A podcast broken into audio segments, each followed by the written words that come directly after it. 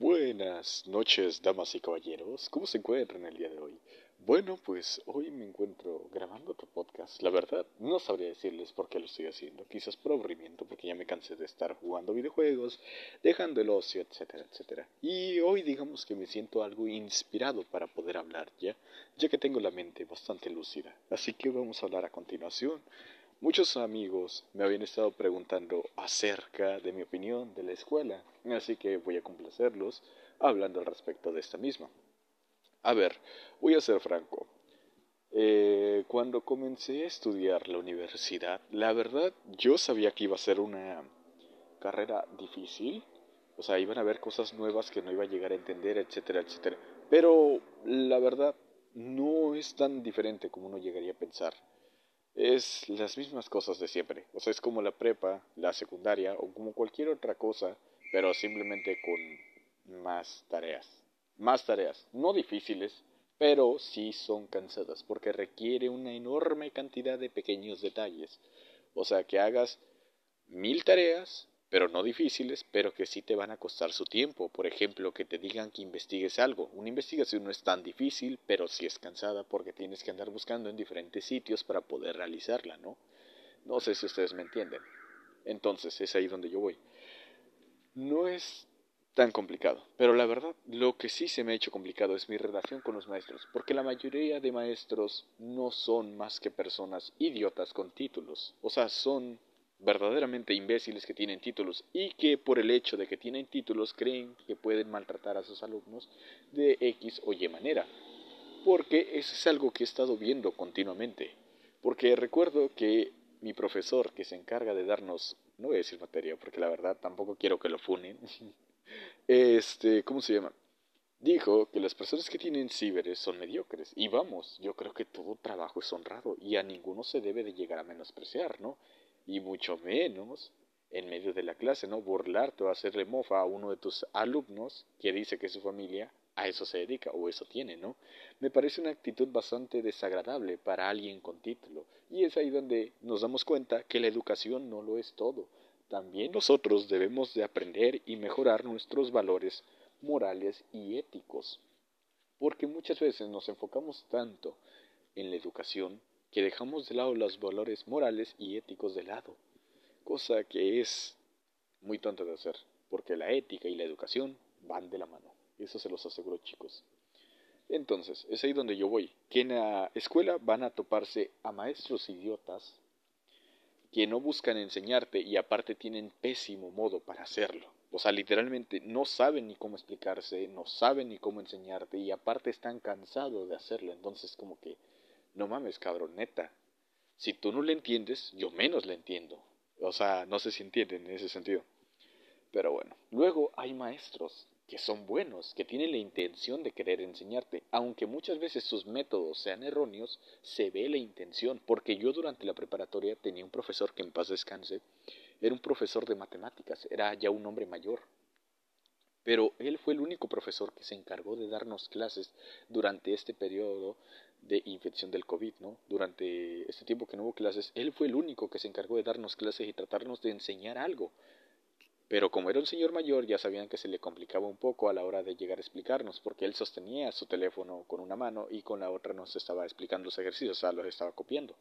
La verdad yo aprecio el gesto de ese profesor, porque la verdad tal vez sus métodos quizás no se le veía lo que él explicaba, pero la verdad él tenía la intención de hacerlo y es ahí donde es verdaderamente importante tener en cuenta eso, porque hay profesores que podrán hacerte diapositivas, podrán hacerte cosas muy bonitas, etcétera, pero muchas veces ni ellos tienen las ganas de explicarte, de enseñarte verdaderamente, de abrirte o de aclarar tus dudas que llegas a tener.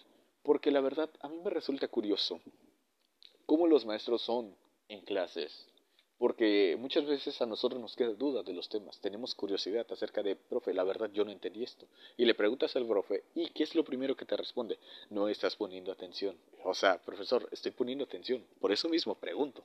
Si no estuviera poniendo atención, a mí me valdrían tres hectáreas de lo que se esté diciendo, pero obviamente yo quiero aprender. Y es ahí donde yo voy, de que los maestros son muy peculiares. Yo durante la preparatoria tuve muchos roces con un profesor, el cual era un imbécil total, así lo voy a decir, era un imbécil total, porque la verdad Si hablamos en programación, su conocimiento voy a decir que era muy básico, literalmente. O sea, no era algo de sorprender, no era algo que tú puedas decir, ah, la madre se ve que es un titulado, no.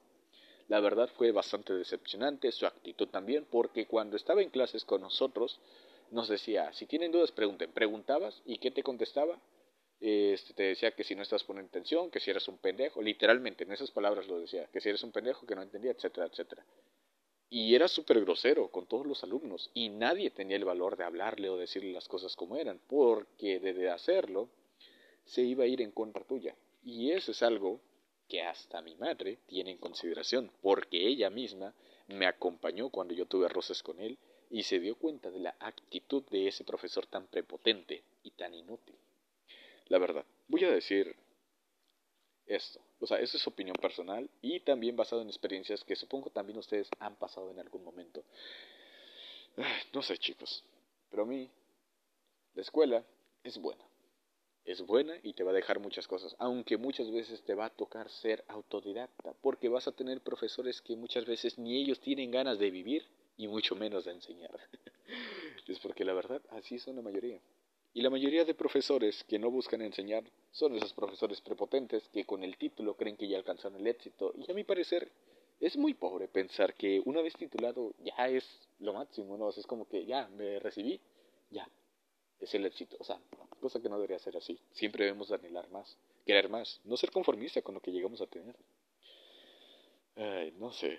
Pero bueno, creo que me estoy extendiendo demasiado en este tema tan, tan tonto y a la vez interesante. A mi parecer, me gusta hablar sobre la educación, sobre los maestros que nos tocan, sobre las experiencias que yo he vivido, porque como ustedes ya se habrán dado cuenta, soy una persona bastante egocéntrica y narcisista, parto mucho de mí, porque la verdad, si no hablara de mí, ¿de quién más podría hablar? Podría hablar de mis amigos, podría hablar de mis conocidos, podría hablar de ellos, de sus vidas, etcétera, de cómo muchas veces tienen problemas, y la verdad es sorprendente cómo somos, ¿no? porque hay problemas que a nosotros nos pueden resultar super X, o sea, cosas que nosotros decimos, wow, no entiendo cómo es que afecta a alguien más, pero es ahí la belleza de eso, o sea, para nosotros hay cosas que no nos afectan y a otros sí, y también así como hay otras cosas que a nosotros nos afecta, a los otros no. O sea, es bastante interesante porque, no sé, hace que este mundo sea tan divertido, ah, lleno de muchas cosas. Eh, más que cosas, serían opiniones, visiones, perspectivas, hacen que el mundo sea tan diferente, tan colorido. Y es eso lo que me gusta. Una cosa que detesto mucho, que muchas veces me pasa al pedir consejo, es que las personas siempre parten del sí o no, o de es negro o es blanco, y nunca se van a un término medio o a otros puntos, porque eso es algo que a mí me ha pasado. Y eso es algo que yo no entiendo completamente. Porque yo recuerdo que a un amigo le había dicho que había recargado en un juego para conseguir un ítem, una mochila. ¿Y qué pasó? Le dije que había recargado para conseguirme la mochila y en eso veo que actualmente en el juego sale esa mochila, pero que se puede conseguir con tokens gratuitamente, ¿no? O sea, yo pagué por ella, pero ahora puede salir gratis, ¿no? Y yo simplemente le dije a mi amigo, ¿sabes qué? Me siento como un tonto por haberlo comprado tiempo pasado y ahora la van a regalar, ¿no? Y él simplemente me dijo, ¿para qué recargas en un juego? Y yo así como que, a ver, yo no busco que me digas, ¿para qué recargas esto? O sea, yo no busco que me digas, está bien está mal, que me digas algo así, no sé, diferente. Algo así como que, no mames, güey, qué mala suerte tienes. o qué es jalada, qué tontería. Ay, no, porque la verdad, muchas veces cuando uno pide una opinión, siento que tú no pides que te digan, ah, es que estás mal o es que estás bien. Muchas veces buscas una opinión subjetiva y eso es algo que a mí me gustaba mucho de hablar con una tía. Es porque ella no me juzgaba mis acciones, no me decía, estás mal o estás bien, simplemente me daba el punto de vista desde un punto neutral, ¿no? O sea, me daba una perspectiva completamente diferente al está bien o está mal, ¿no? O sea, ella no me hablaba a un nivel de bueno, malo, blanco, negro, esto, esto, no, me daba una perspectiva nueva y la verdad aprecio mucho a esa persona porque muchas veces me ayudó a aclarar muchas dudas y cuando pasaban ciertas circunstancias peculiares, yo siempre solía platicar con ella y simplemente a veces se reía de las cosas que me pasaban porque en, en temas amorosos me ha pasado de que muchas veces yo hablo con chicas y nunca es mi intención o sea, yo no tengo la intención de querer formalizar o tener una relación como tal, ¿no? Sino que simplemente sucede o pasan las cosas. Y bueno, pasan las cosas, suceden, y pues termino como formalizando una relación al final de cuentas, pero yo sin querer, ¿no? Porque yo mismo tomo como esa responsabilidad, ¿no? Porque yo mismo digo, oh, la otra persona malinterpretó que yo lo estoy coqueteando, pues ahora voy a hacerme responsable de ese pedo. Cosa que está muy mal. Y eso es algo que ya maduré con el tiempo. En un principio salía por salir con las personas. Ahorita ya tomo mis propias decisiones en ese sentido. O sea, si me gusta la chica, salgo con ella. Y si no, pues no. No sé, chicos, pero en serio. Esta noche me siento inspirado en querer hablar. No tengo como tal una idea, un punto o algo que llegar a decir. Simplemente son distintas opiniones, distintos sentimientos más que nada. Porque yo aquí, más que nada me baso en hablar acerca de mi opinión, de cómo me siento, de lo que pienso, etcétera, ¿saben?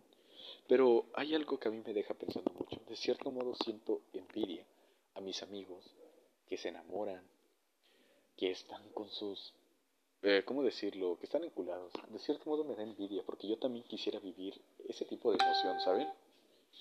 Tener ese tipo de alegría, etcétera. Porque cuando uno está enamorado, es lo más bonito y a la vez lo más feo. Es que es irónico. El amor es el arma de doble filo más peligroso que vas a conocer en esta vida, literalmente.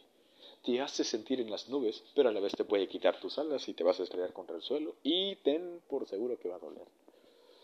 Ay, no. De cierto modo, me preocupa mucho los cambios que estoy teniendo en mi vida.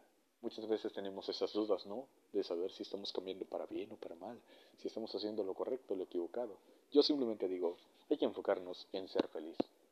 Mientras nos apeguemos a hacer aquello que amemos, yo creo que vamos por buen camino. Y si se interponen este, dificultades en ese camino, es porque vamos por el camino correcto. Algo que he aprendido de los videojuegos, de la vida misma, es que donde hay dificultad es donde es el buen camino.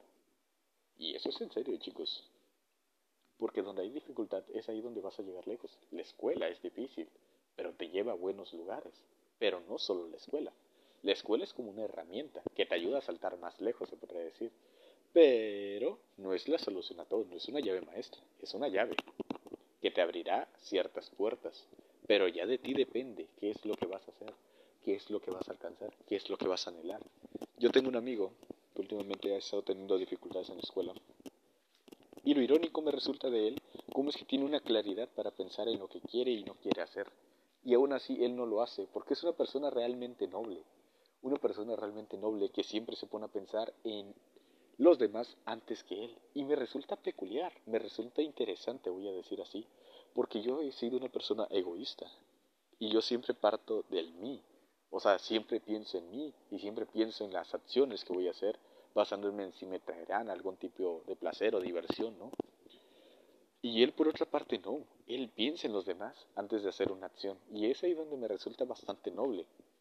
Es noble en muchos sentidos, pero a la vez es problemático. Porque si él piensa en los demás antes que él, ¿cómo va a poder ser feliz? Y yo por otra parte pienso demasiado en mí que a veces olvido a los demás. Y es ahí donde, de cierto modo, siento que cometo ciertos errores, donde estoy errando, donde no estoy aprendiendo correctamente a hacer las cosas. Ay, no, chicos, en todo ese tiempo que me desaparecí, que no supieron nada de mí, que no supieron nada, nada, nada, han habido muchos cambios, ¿saben? Han habido muchos cambios, muchas cosas que me han pasado, me puse a jugar videojuegos, los dejé, este, etcétera. Han dado muchos giros mi vida. Y la verdad, me sorprende mucho cómo es que el día de ayer tenía una opinión y el día de hoy es bastante diferente a lo que era, ¿saben? Ay, no. Es emocionante cada día. Podemos aprender algo completamente nuevo. Y bueno, la verdad, no sé por qué estoy haciendo tanto esto, no sé de qué les quiero hablar. Sé que ustedes van a decir, va, vanos, ¿de qué me estás hablando? ¿De qué estás? No lo sé, chicos. Ni yo sé a dónde quiero dirigir o a dónde voy a llevar este podcast. Simplemente es un chico en la noche aburrido, pero con mucho que decir, con muchos pensamientos, dudas que se van abriendo conforme voy hablando, porque eso es lo que me pasa a mí. Digamos que yo soy de comienzo lento, pero poco a poco voy agarrando mi ritmo y voy entendiendo cómo funcionan las cosas, ¿saben? Y una vez que los agarro, agárrense porque soy bárbaro. no, mentira. Ay, no, pero en serio, en serio, en serio. Miro tantas cosas ¿Qué cosas han cambiado? Miro a mis amigos, cómo es que cada uno de ellos ha alcanzado nuevas alturas.